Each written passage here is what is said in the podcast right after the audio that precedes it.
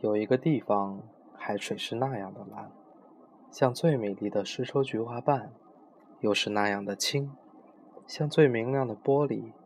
可是它很深很深，深的不管多长的锚链都够不到底。在那底下居住着海国的人，海底下生长着最奇特的树和各种植物。所有的鱼儿在水生植物的叶间游来游去。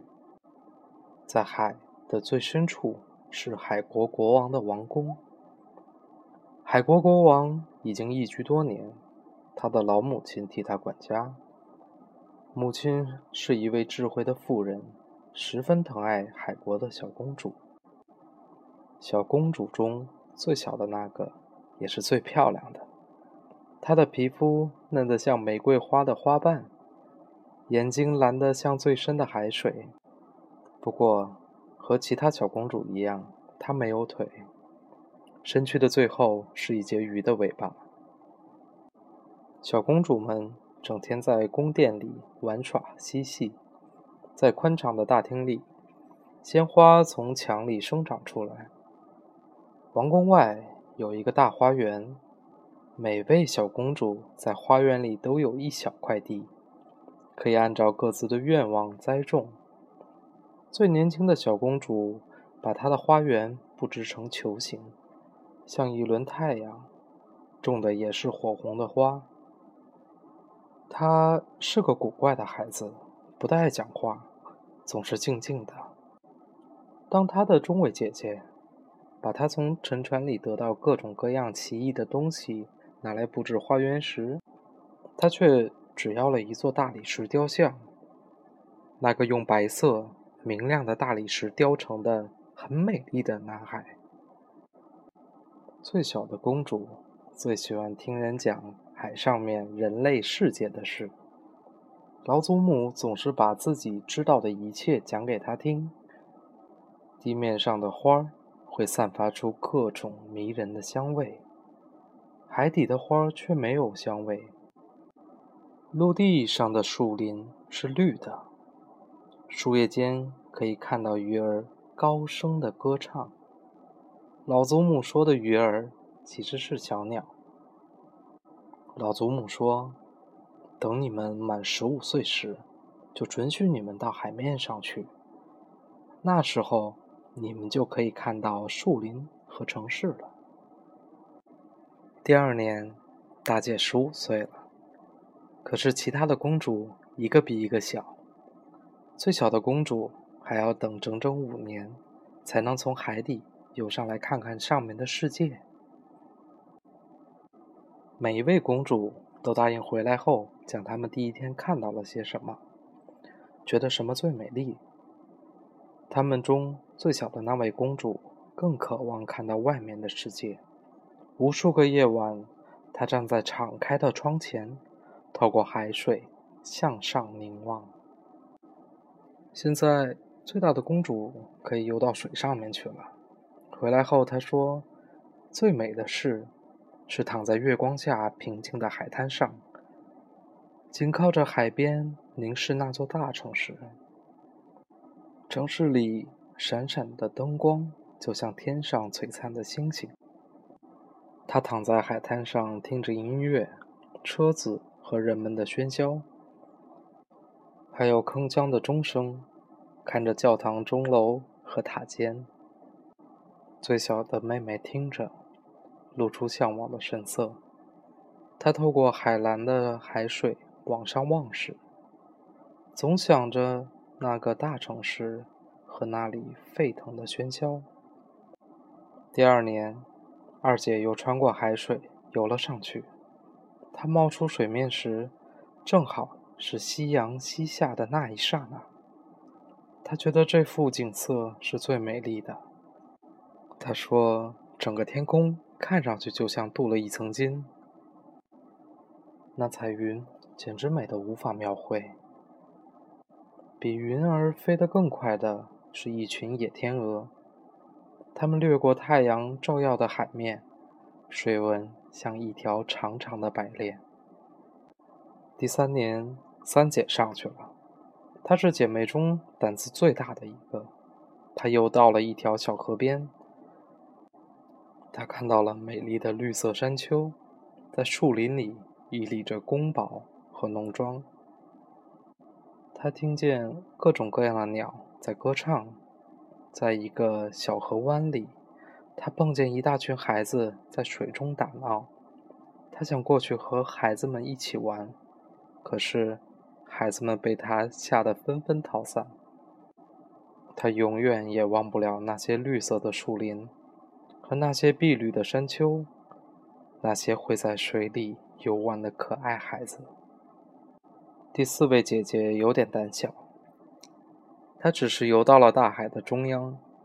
她说：“那儿是最美丽的地方。”天就像一口很大的玻璃钟，他看到了船，看到了海豚在水里翻着跟头，巨大的鲸鱼从它们的鼻孔把海水高高的喷上天。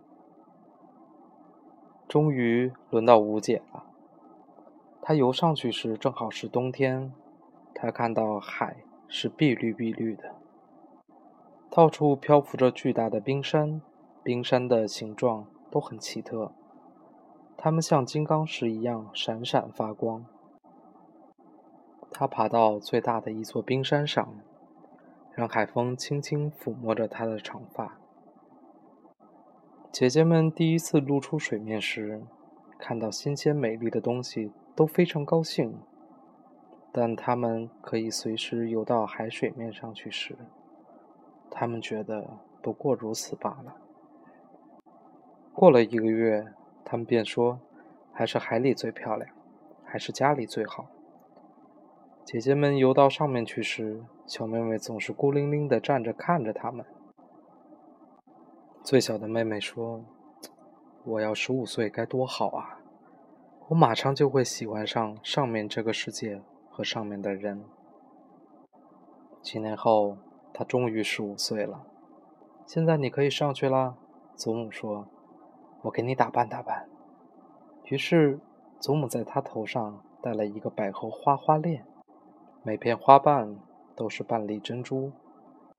老祖母把八只大牡蛎嵌在公主的尾巴上，以显示她的高贵。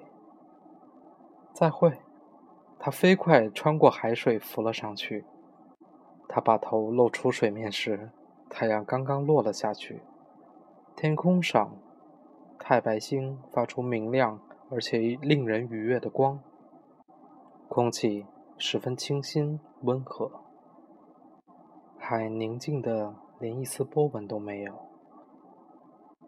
有一艘大船停泊在海边，水手们都坐在锚架和横杆上，夜色越来越浓，几百盏各式各样的彩灯点亮了夜空。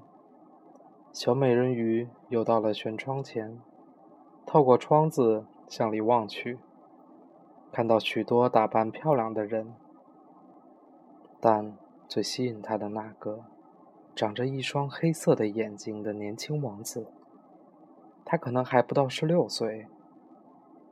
水手们在甲板上跳舞，热闹非凡。年轻的王子走出来时，燃放了许多钻天烟火，夜空照得如同白昼。太阳般的大火球团团转着，壮丽的鱼星火焰在蓝天里窜来窜去。船被照得雪亮，小美人鱼觉得好像满天的星星都在向她落下。她从来没有看到过这么美的烟火。天色已经很晚了，然而小美人鱼的眼睛却总离不开船，离不开那美丽的王子。彩灯陆续熄灭了，钻天烟火停了下来，炮声也听不见了。水波涌起来，大朵的乌云渐渐聚拢，远处响起了雷声。大船在波涛汹涌的海里摇晃着驶去，海浪像一座黑色的大山，压向桅杆。船吱吱喳喳地响着，厚实的船板在猛烈撞击中破裂了，海水涌进了船里。小美人鱼看出他们有了危险，她自己也小心起来。在闪电亮起来时，她努力寻找那位年轻的王子。在船身碎裂向海底下沉时，她看见了他。他刚一兴奋，但又记起来，人除非死掉，否则是不能到父亲的王宫里去。他不能死。于是他潜到水里。又高高的冲上波涛的峰巅，终于游到了王子的身边。王子手脚无力，美丽的双眼也闭了起来。如果不是小美人鱼赶来，他必定已死了。他把那位王子的头捧出水面，让海水载着他们向海岸飘去。清晨，风暴停了，太阳升了起来。王子的眼睛还是紧紧的闭着。小美人鱼亲吻着他的脸庞，把他的头发朝后掠去。他觉得他好像那尊大理石雕像。他希望他能快点醒来。他终于看到了陆地，高耸的山，山顶上皑皑白雪放射出银色的光芒。海岸上那是茂密的树林。树林前有一座庞大的建筑物。他带着王子游到岸边，把他放在沙滩上。这时，钟声响了起来。许多年轻的姑娘走了过来。小美人鱼赶紧游到远的地方藏了起来，然后她在一旁偷偷观察，看谁会来到那可怜王子的跟前。没有多久，一个小姑娘来到王子身边。她很害怕，找来好多人来帮忙。王子活了过来，只见他周围的人一一微笑，表示感谢，唯独没有朝他这边瞧。他不知道是他救了他，他很伤心，也很失落。当王子被领进那座建筑物时，他悲伤地游入了海中，回到了王宫里。他本来就很沉默寡言，现在更是这样了。姐姐们问他看见了什么，他什么也不愿意说。多少个傍晚和清晨，他游到他离开王子的那个地方，他却再也没看到王子。回家后，他一次比一次伤心。小美人鱼坐在小小的花园里，那座很像王子的大理石雕塑。成了他唯一的慰藉。他再也忍不住了，把这件事告诉了一位姐姐。一时间，所有的姐姐都知道了。他们当中的一个知道这位王子是谁，也曾看到那天船上的情景。他知道他是从什么地方来的。走，小妹妹，其他公主一起说。他们要带小美人鱼去找他的那位王子。美人鱼们排成一串，游到王子宫殿所在的地方，浮出水面。宫殿有恢宏的大理石台阶，最下面的一级一直伸到海水里。宏伟镀金的圆顶高高的竖立在宫殿之上，透过高大的窗子玻璃，可以看到大厅里挂着价值非常昂贵的金丝窗帘。和羊毛毛毯，墙上装饰着一幅画。在最大的客厅里安置了一座喷泉，水柱喷得很高，一直喷到了半球形的玻璃顶。他终于知道他住在哪儿了。此后，他经常游到这里，偷偷地看着那位王子。好多个晚上，他看见他乘上了华丽的船。船上音乐悠扬，还飘着彩旗。他多么能盼望上岸加入他们，跟着他们船上，掠过大海，爬到耸入云端的高山。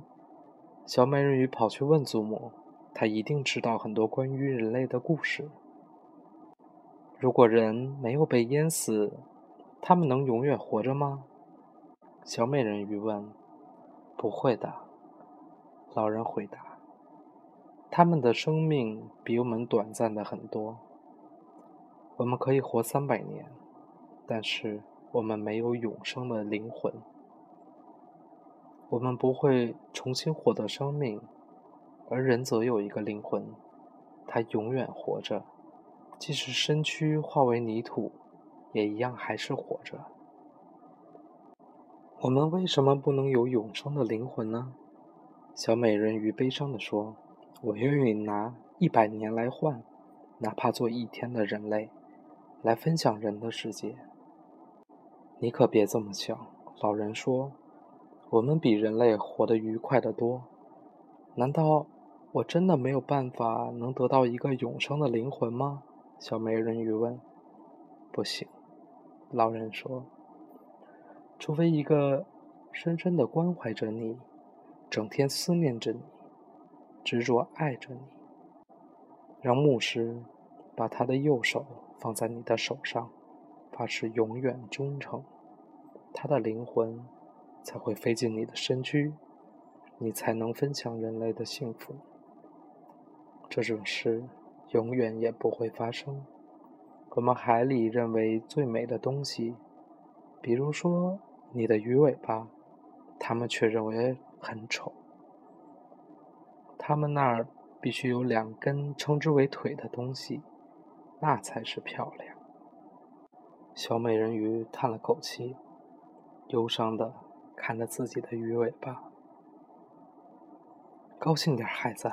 老人说：“我们有三百年的时间蹦蹦跳跳，我们的时间够多了。今天晚上。”我们还有皇家舞会。